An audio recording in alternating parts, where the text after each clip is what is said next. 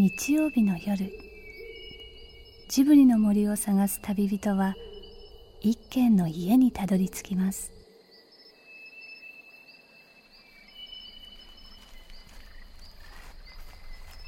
ジブリの森のラジオの川のほとり。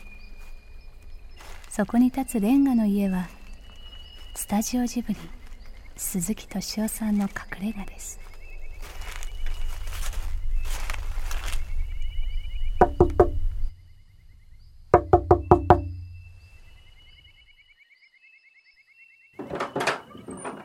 こんばんは。すいません。あどうも。よろしくお願いします。今日は。ここって鈴木さんの部屋ということは喫煙は？本当に素晴らしいところですよね。そっち行けばしていいですか。あ、ここでしてもらって。そうですか？えー、もううち会議でも宮崎さんも高橋さんも。でしょ？ジブリの人はね、みんなヘビースモーカーだとは存じてます。レンガ屋には時々すごく珍しいお客様がふらりとやってくるんです。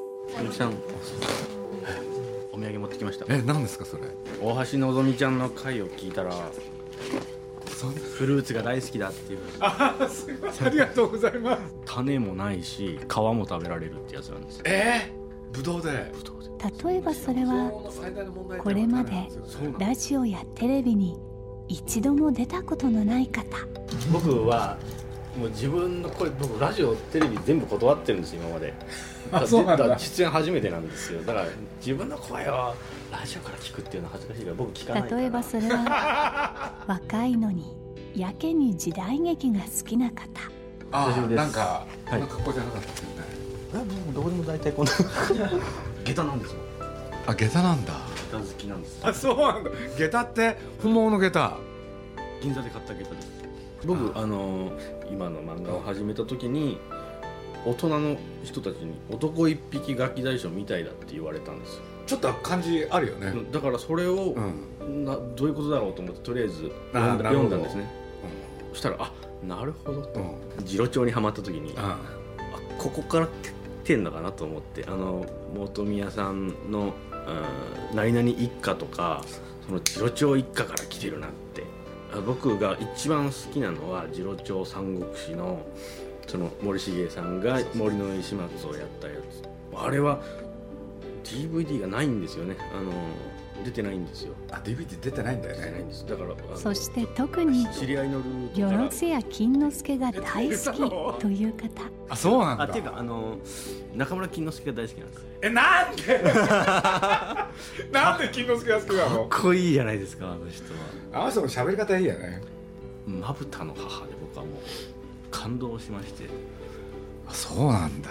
あの演技力ですか。ああれは演技力がないと全然成立しない映画ですよ。しかもその人はこれまで累計発行部数が1億7600万部を超えるコミックを描き続けてきたベストセラー作家だったりするんですよね。いや僕も一応昔ね漫画の編集者やってたんですよ。え漫画をやってたんですか。そう漫画の編集やったこ何のとあるんですよあのねもう本当に古いやつだけどだって1973年だから。だから今から。生まれてません。嘘 嘘。今今34ですけど。生まれてません。75年生まれです。そうなっちゃうのか。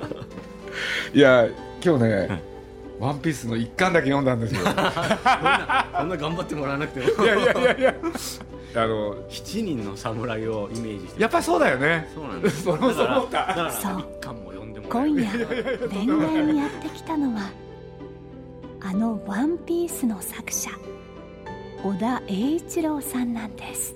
で一人一人集めそんなそうです。一人一人集めていくけれど一巻でまだだって二人半だよね、2人半ですね、うん。まだであの女の子も航海士になるわけでしょ？いずれ。ね。はい。でそこら辺までずっと分かったんですけどねでもうん、ワンピースは一から鈴木さんに説明することがあるのかと思って一応答えあそうなんだ。用意してきたんですけど。一巻しか僕勉でもいやい読んでないからやいや僕すいません。いやいや十分です。一巻も読んでもらえるといやいやいやとんでもない。一応55巻は送ったんだけど。すいません。いやいや。でもどうしてそんなすごく珍しい方が鈴木さんに会いにやってきたんでしょうか。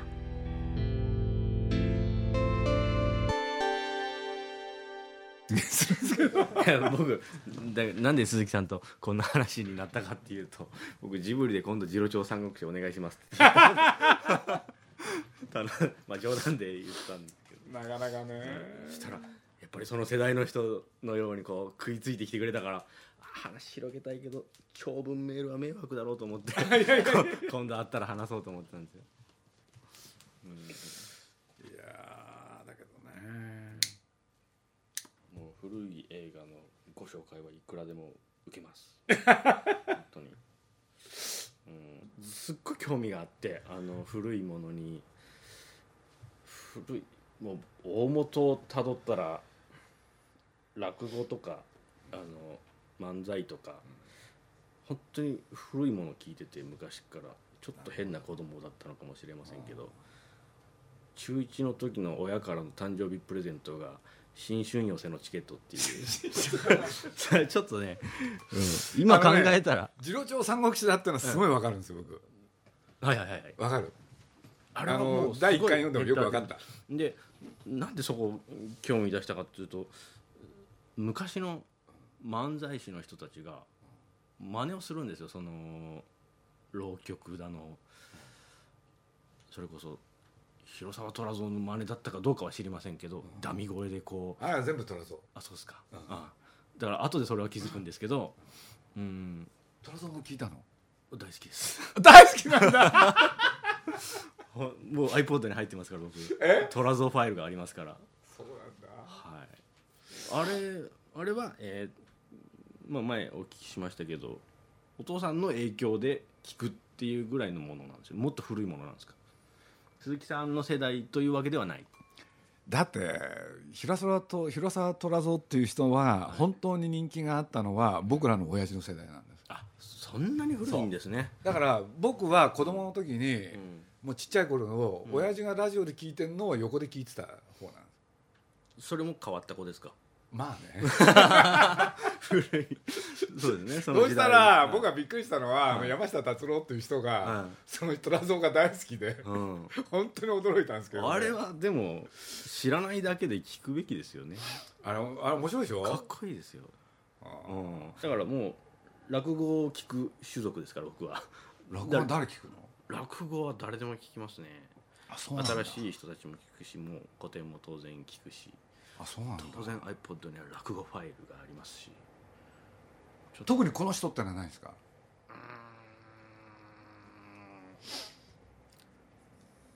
柳や権太郎好権太郎も好きなの？きですね。あそうなんだ、まあでも僕権太郎といろいろ喋ったことがあるえ本当ですか？あの人はちょっと威張ったりして。すごい名人でしょだって。もうライブ三昧の人ですよね。権太郎のビデオ僕あのテレビで撮ったり。あそうなんですか、うん僕少ししてるんですよ。でしか知らないんですけどこの人面白いなと思って、でもやっぱりね、うん。僕は小三治さんなんですよ。あ小三治。はい。はいであの人のやつがやっぱり全部出たでしょ？はい。はいあ出たんです。出たんですよ。だからあれは買いましたね、でその前は僕はねなんて言ったって身長慎重ですね。あ基本ですね。俺でこの人はね、はい。僕亡くなる寸前、はい。丸2年間はい。追っかけやったんですよ。えどういうことです？要するに東京で彼が予選へ出たり、うん。ホール出るでしょ、はい。それ全部聞きに行ったんですよ。あそうなんですあのあのポンポコってね、うん。もう一つの見方は、はい。有名な当時の落語が全部登場なんですよ。あ上方も東京も。はしたことない。でだだから身長がやはり身長がやってたなっていうような、うん、あれは僕はだってあの監督に話してね高橋さんに身長でやりましょうって、あそうなんですか。本当はね新潮さんか小三治さんかどっちかが良かったんですよ。でもねあの高橋さんってあのプレスコって言ってね先に声取るんですよ。あで口を合わせていく。そう。で後で絵描くんです。あそうなんですか。だから、はい。身長と小三治でね喋りのスピードあ身長が速いんですよそう映画を短くするには身長さんがいいっていう。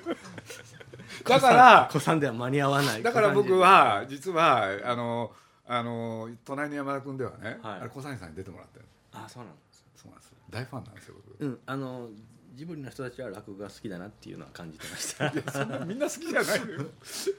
落語はだから最近でこそブームになりましたけど、うんなかなか趣味が合う人はいなかったですねそうなんですよだから友達に僕中学生時代に無理やりカセットテープを聞かせたりするんですけど面白いだろって言うんだけど全然聞いてないんですよね。さっきの次郎長三国志はいのねはい。あのーなんだあれ。あのー森の石松のセリフあるでしょ？その森重の。はい。あのセリフがあ寅さんにそう寅さんが全部喋って要するに寅さんの決め台詞って、あの森重のセリフですよあそうなんですかだから多分僕の想像だけどね、うん。山田洋次っていう人はあの次郎長三国志が大好きでうん。おそらく当時映画館でうん。要するにえーノートでねうん。あの森重のセリフを書き取ったはず、あそうなんだ。うんそう思う。渥美清さんは何かで見たことあるな。昔の人形の中村金之助さんのですかね。家来として出て殺される役ですか？ああれは あれはねはい。僕あの映画大好き。あそこで単価切るのすっごいうまいなと思って。これで、はい。あれはあのなんだっけ。えっ、となんだっけ。名前忘れた金之助がやってた役。役は分かんないですね。であれね長谷川慎っていう人が原作なんですよ。これであの渥美清の登場シーンだけがうん。オリジナルなんです、映画の。映画の初っ端でしたよね。橋の上で。これで要するにあのある親分のところへわらじを脱ぐでしょ？はいこれで慕うわけじゃない金之助を、はい。ところが、ね、う 実はその日出入りだと、そしたら金之助がね、すあのすいやせんとあっしはね、あのよんどころのない用事がございやす、これで今のうんあの渥美清がびっくりしちゃって、あ兄貴のこと見損なったっつって、うんうんうん。これで出入りに行って殺されちゃうわけでしょ？はいあの映画は。すごいですね。すそんなに覚えてるもんですか？あれは有名な映画なんですか？いやあんま有名じゃないけどね。僕大好きなのあれ、うん、僕一応手当たり次第見た中のそんなに目立つ一本じゃなかったはずなのにでもこんなにストーリーを覚えてるんだと思って。僕大好きなんですよあの映画。そうですか。これを作った人は加藤大っていうんですよ。それ監督さん？加藤康って言ってね、はい。この人は関係ないけど名古屋出身の人でね、えでそのえはい。そのおじさんがはい。山中貞夫という人なんです。よそれは誰ですか？日本映画のね父の一人と言われてる。ああ俺でその26歳でね戦争行って死んじゃう人なんですよ。へえ。ところがえね18ぐらいから映画撮ってるんですよ。俺でその山中貞夫って男のフィルムは3本だけ残ってるんです。それが有名なんですか？でその映画でその1本がうん「人情紙風船」っていうねこれいい映画なんですよ。それは。これ実を言うと僕ベストワンなんですあ見ます。でもう1本がねうん「丹下左膳」丹下左膳はい。丹下左膳丹下左膳って山のようにあるんだけれど、うん。その山中貞夫だけが面白いんです。この1本だけが。100万両の壺。そう。あ本当ですか？そう。ああれ僕大好きなんですよ。そうあれねはい。普通丹下左膳って言ったらええ。強いわけでしょ？はい。とか強くないでしょ？あれはでも問題作ですよねきっと。そう。あのなんかで読んだけど。あそうだ。はい、あの無声映画から有声映画になって1本目の丹下左膳ででキャラクターがそれまでまあみんなが想像するしかっこいい声のそはずだったけどふざけちゃったっていう100万両の壺で。うであれでもそれが意外と受けた。紐でしょ？あそうですね。はいはい。あそれが情けないとか言われたんですか？そうでもこれで、あの？うん。だからあれは、はい。実はねそのエピソードの中に書いてあったかどうか、はい。原作者が見てはい。ねこれ丹下左膳っていう名前ね、うん外せって言あったら怒ったんでしょ？ました。でもあれはあのまあ丹下左膳ももちろんかっこよかったけどっていうかもう話がものすごくよくできてて。そう。うん、ヒーローを突き詰めてる突き詰めてるでしょ？ヒーローとは何かって。だからそれ前の丹下左膳っていうのは他の人がいっぱい撮ってて、うん。あの大河内伝次郎がね大活躍なの、あはいはい。ところがあの映画に限って活躍しないんだよね。で情けない男なの一種。うん。それでみんなびっくりしちゃったわけ。なるほど。ほんでそういうことを山中貞夫っていうのはあれ24歳ぐらい作ってるんです。天才ですね。天才。だかはら小津安二郎がうん。生涯ねあはい。自分のねライバルは山中貞夫だったっていう。そういうすごい監督なんですだからある時ね。全然、うん、ある時その山中貞夫が撮った高知山宗春っていうのをね、はい、宮崎駿がねうん、あの CS でね途中から見たらしいの。はい。それで次の日ね「杉さんあの高知山宗春って映画見たことあるか?」って言うから「山中貞夫でしょ?」って言ったら「なんだ知ってんのか?」って、はい。僕ね、まあ、自分が多少マニアなところで言うとねその山中貞夫の作った映画っていっぱいあるわけでしょ。はいところが残ってる film は3本だけ。あいっぱい作ってるけどそう。3本しか残ってないと。で他にはどういう映画作ってたかっていうね、はい。シナリオ集があるんですよ。お。でそのシナリオ集を買ってねはい。でどういう映画作ってたかって3つ読んでた。そのちょっと僕三ラジオ中にどうかと思います。三三大名作のその2本はメールで送ってください。さっきの、はい。その何？重長三国志なんてどうしたの？それ。それはどっから手に入れたの？多分鈴木さんと同じぐらいあの前あのドリカムのはい。コンサートの時に一緒にいた人なんですけど清水プロデューサーっていうあの「ワンピースのアニメの立ち上げの時にはいはい。のプロデューサーなんですけどその人がまた昔の映画に詳しくて、だからその人に頼めばなんとかあのいい映画を紹介してくれるかなと思っていろいろ聞いたんですよね。その中でこれは手に入らないからって渡された僕持ってますよ。しかも本当ですか？持ってますよ見たい見たいな第何話あかん。でもどっちにしろあれ未完成なんですよね。10本目がないんですっけね。あれができてれば絶対 DVD ボックスでしたよね。であれね、うん。僕は東宝の社長にね出せ出せって言ってんですよ。今。あそう今。みかんでも。そう。はい、出した方がいい出ですよ。さないんだもう くだらないこといっぱいしてさすが。もう好きなんですよ。いやでもあの時の森重はやっぱりすごい。すごいです。迫真の演技ですだから僕先に実はあの中村金之助のファンになってたからその金之助のやった、えー森の石松の森の石松だけの映画があったからそれ見たんですよ。この人すごい演技力だなと思ったら森重久彌の後で見たら全く同じ構図だったんですあこれをそのままやると言われたんだなと思って。なんでそんな古いもの好きになったの？だから昔のラジ,、えーラジオでよく落語聞いて漫才聞いてその漫才の人たちがよくモノマネをするところから国定貞治とかなんかギャグのように言ってみんなどっと笑うんですけど何のこっちゃわからないんですよ。それは国定忠治を読み違えたっていうギャグなんですけど それ国定忠治が僕知らないから 笑えないっていうのが。森貞忠治っていうのももう、うん。片岡千恵蔵の当たり役？そうなんです。僕はです。あの国定忠治にはまだ手を出してないんです。なぜかあなぜかというと 次郎長と混ざると思う。あのねど誰の古文だったっけって着物が違うんですよ。着物？国定忠治はね白いんですよ服が洋服が。あそのあ正義の味方っぽいイメージで。それでねこの襟襟だけ黒なんです。これが国定忠治のね絶対ですかそれは？そうこれは絶対なの。決まってんですよ洋服が。うーん。あそこにもいっぱい古文がいそうだから絶対混ざると思ってまだちょっとあの区分できてから見ようかなと。あの浪曲も買ってあるんですけど国定忠治まだこのファイルは聞かないっていう。ややこしいと思ってじゃああれあれですか？僕そこら辺になると得意なんだけどね。ええ。座頭市とかああいうのは見てないんですか？ザトウイチも見てると思います。全部見てると思います。あ見てんだ。人形ものははい。大好きです。座か頭市座頭市の一作目がいいんですよ。ザトウイチもだからいっぱいあるんで、話してもらってあそれは見たっていうことが分かるかもしれないっていう。座頭市はねテレビシリーズまで入れるとね誰がやったザトウイチなんです僕はやっぱり勝慎太郎。かあじゃあ。で勝慎太郎本をね僕ねうん。100本ぐらい作品持ってるんですよ。なんでかって言ったらフジテレビでねうん。あのテレビシリーズやったことある。そうなんですよ。座頭市の。ですか？そう。映画をやってて最後ねテレビシリーズやったの。昔ですか？そう。でそれがねまああるとある時に手に入れてうん持ってるんですけどね。勝ち物は勝新太郎の若い頃の映像はいっぱい頭に浮かびますけどあ浮かぶんだ。いろいろ見てると思います。あそんなん好きなんだ。だから新しいのは面白くないっすもん。まあね。自分で監督し始めてからつまんないんだよね。でもあのう、うん。あのー平手美紀っていうのが出てくるのは第一作なんですよ。平手美紀。平子手美紀って知らないですか？これはねはい。要するにある道場でねはい。とにかく若先生はい。これで剣を取らせたら強い男ところが平手美希って女の人男。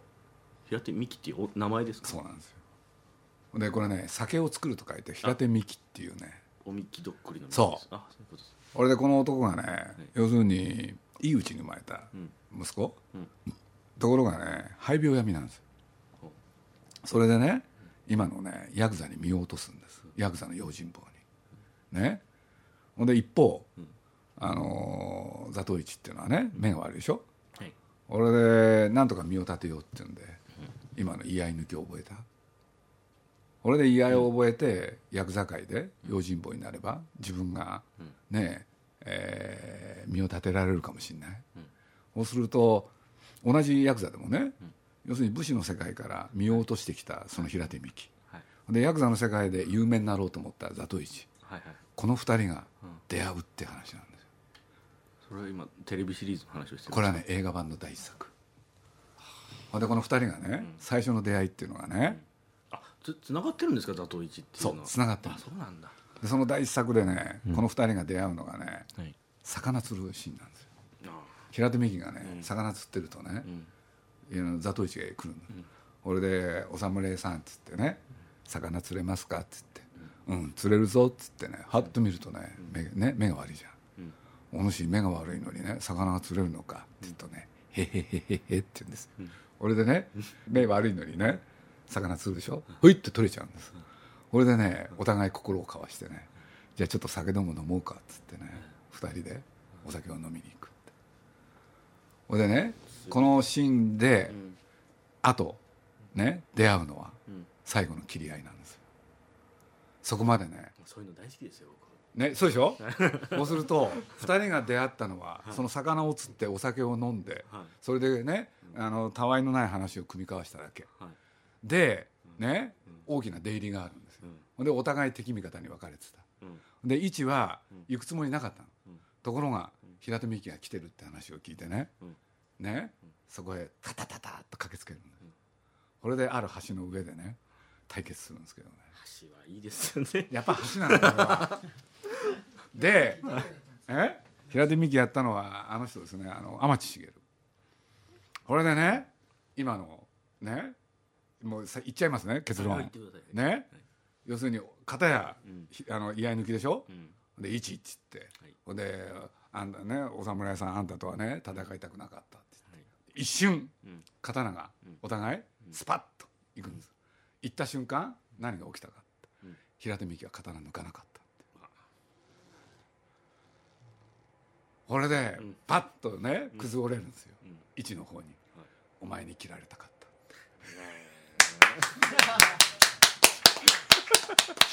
これね本当。こういうのですね。いいですね。ね、うん。だから座頭市ってその後のねうん。やつはねもう切りまくるんだけれどこの映画の中で切ったのはね3人だけ。素晴らしいです。いい映画なんですよ。いい映画がいっぱいあるんですよ 埋もれてるんですよ。だからね本当のこと言うとね「ワンピース読んでね最初の感想なんだこれ薬剤映画だなと思ったんですよ 本当。好好きなんだと思いますきだよね明らかに。だったら今回の映画ちょっと見てほしいな。ちょっとね。後半見てほしいですね。あのね今回は僕はあの日本人のあの分かったのはねすごい日本的。うん「ワンピースって。はい打ち入り DNA に問いかけたんですよ、ね、人形者だね。はい。はっきり言うと。今回の映画は特に如実にそうです。だって夜の雪の降る夜に打ち入りをする、ねバカみたいなのそれが。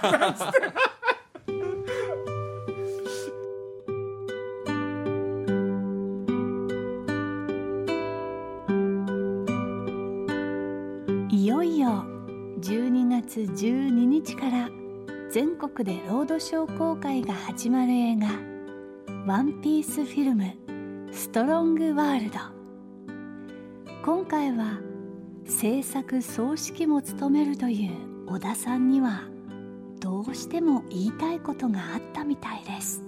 あのいやそうだ。ね小田さんときっかけはあのドリカムのねコンサート？で中村さんが僕のこと呼んでくれたらその途中始まる前にねおしっこへ行ったんですよね。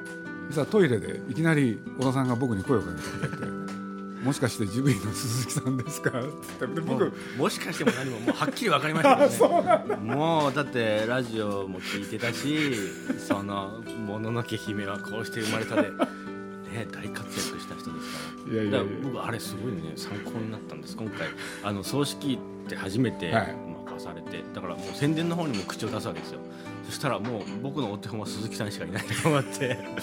鈴木さんの凄さはまた僕ねあのね糸井さんとのファックスのやり取りとか大好きなんですけどね。あのキャッチコピーの突き返しっていうのもやりましたけど。だからってわけじゃないよ。もうあれが僕映画の中でジブリの映画の中で一番見てますから。映画の中でっていうのもおかしいですよね、うん、あれがねあの作り手が見るべきなんですよ、うん。あの元気出るから。もうやっぱ最初に受けた衝撃がもうこんなにすごい人がこんなに頑張ってるっていうのですごい元気をもらえるわけですよ。鈴木敏夫のジブリ汗まみれ。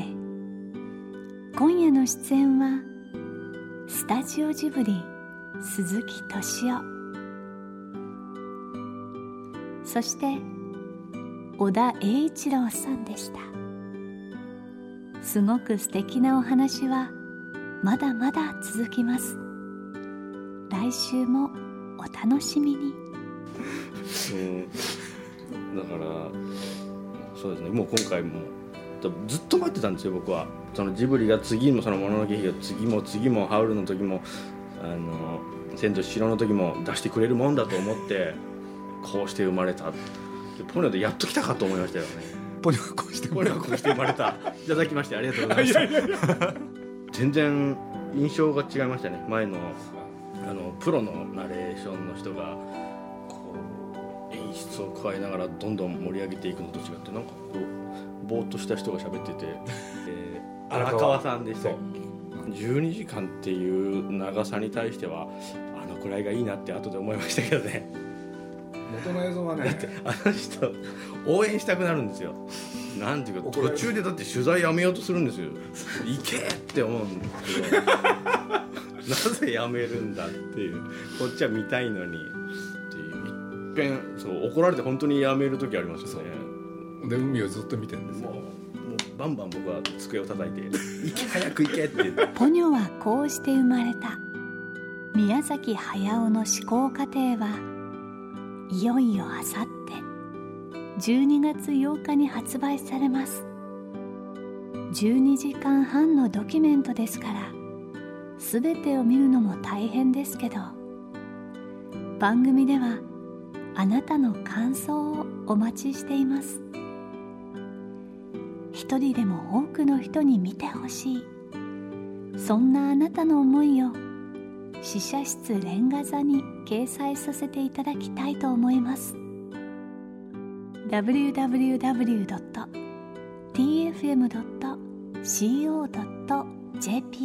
スラッシュ汗まみれにアクセスしてぜひあなたの思いをお寄せください。もう本当にやめたくなったんですよ。だって一時ね精神的に参ってね誤嚥ハゲができちゃったですからそのぐらい。悩んじゃう。ジンマシンを作ったりとか。してでも金がいたことでポニョができました。本当のこと言っちゃうとですねゲド戦記でね本当に親子揉めるわけですよ。揉めてますね。で揉めて実を言うと僕が五郎の側についた。うん。そしたらポニョを作る時うん。要するに僕との接点がねなくなるんですよ。うん。これでポニョ作んなきゃいけないでしょ？で僕さんざっぱら考えたんです。それであの NHK の荒川っていうのを思い浮かべてね。要するに僕の代理人をやってもらおうと思った。のそれで荒川と毎晩打ち合わせなんですよ僕。これで毎晩2年半。ああれ毎晩やってたんですか？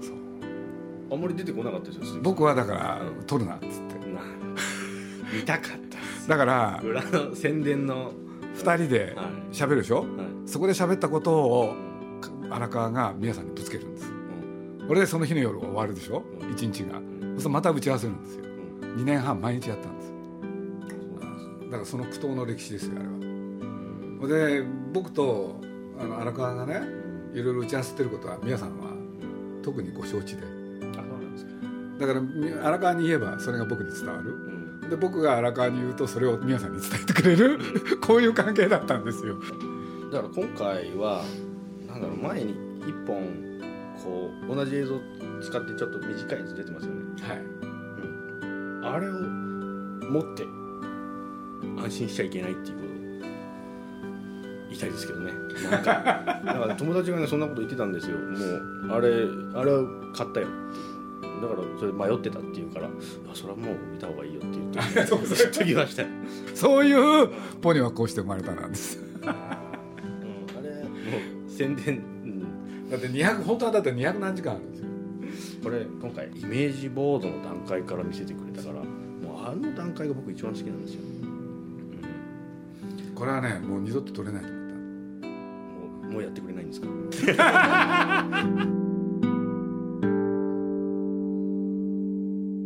この番組はウォルト・ディズニー・スタジオ・ホーム・エンターテインメント。